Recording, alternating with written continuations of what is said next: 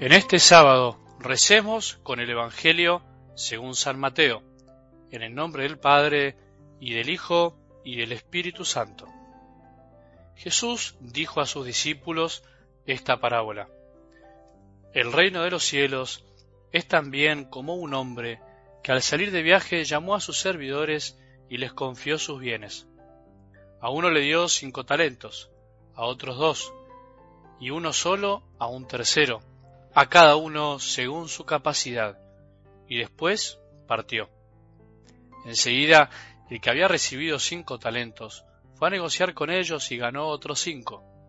De la misma manera, el que recibió dos ganó otros dos, pero el que recibió uno solo hizo un pozo y enterró el dinero de su señor. Después de un largo tiempo, llegó el señor y arregló las cuentas con sus servidores. El que había recibido los cinco talentos se adelantó y le presentó otros cinco. Señor, le dijo, me has confiado cinco talentos. Aquí están los otros cinco que he ganado. Está bien, servidor bueno y fiel, le dijo su señor. Ya que respondiste fielmente en lo poco, te encargaré de mucho más. Entra a participar del gozo de tu señor. Llegó luego el que había recibido dos talentos y le dijo, Señor, me has confiado dos talentos. Aquí están los otros dos que he ganado. Está bien, servidor bueno y fiel. Ya que respondiste fielmente en lo poco, te encargaré de mucho más. Entra a participar del gozo de tu Señor. Llegó luego el que había recibido un solo talento. Señor, le dijo, sé que eres un hombre exigente, cosechas donde no has sembrado y recoges donde no has esparcido. Por eso tuve miedo y fui a enterrar tu talento aquí tienes lo tuyo. Pero el Señor le respondió, Servidor malo y perezoso, si sabías que cosecho donde no he sembrado y recojo donde no he esparcido, tendrías que haber colocado el dinero en el banco, y así a mi regreso lo hubiera recuperado con intereses. Quítenle el talento para dárselo al que tiene diez, porque a quien tiene se le dará, y tendrá de más, pero al que no tiene se le quitará aún lo que tiene. Echen afuera las tinieblas a este servidor inútil, allí habrá llanto y rechinar de dientes. Palabra del Señor.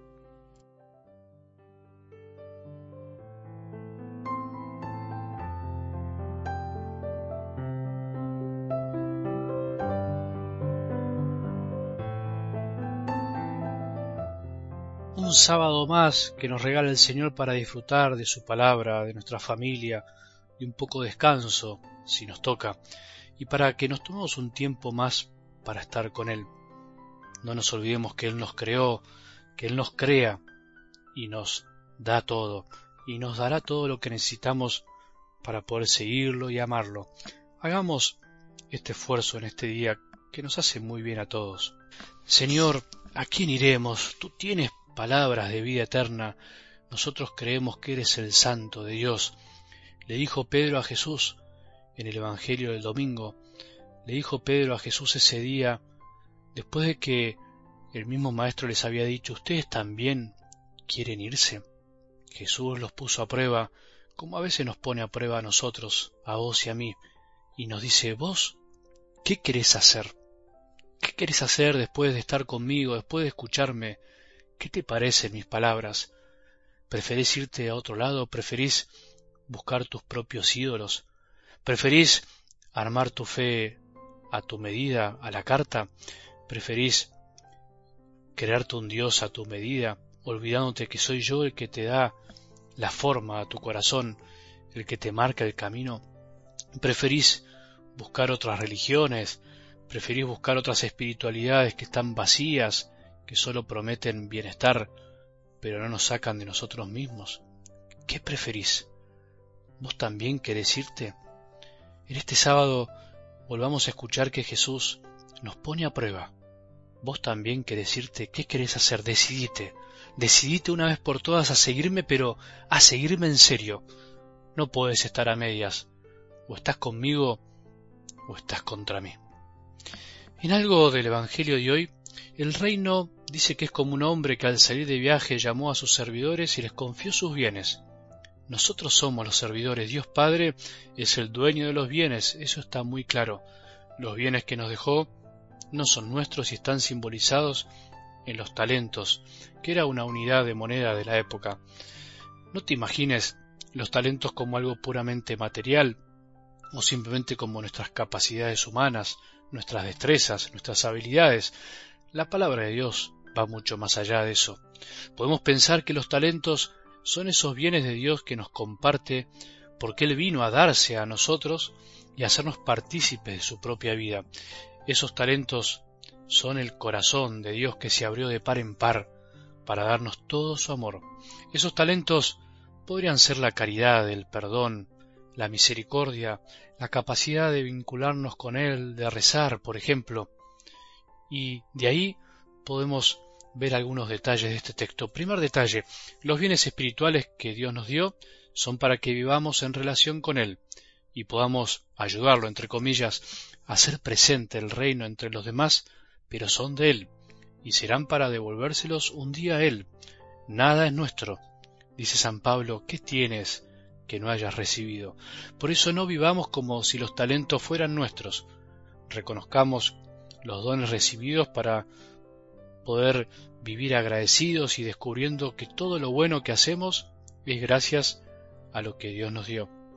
Segundo detalle, le dio a cada uno según su capacidad. Nadie es más que el otro, nadie tiene más que el otro. Dios se encargó de darle a cada uno lo necesario para poder vivir en relación con Él.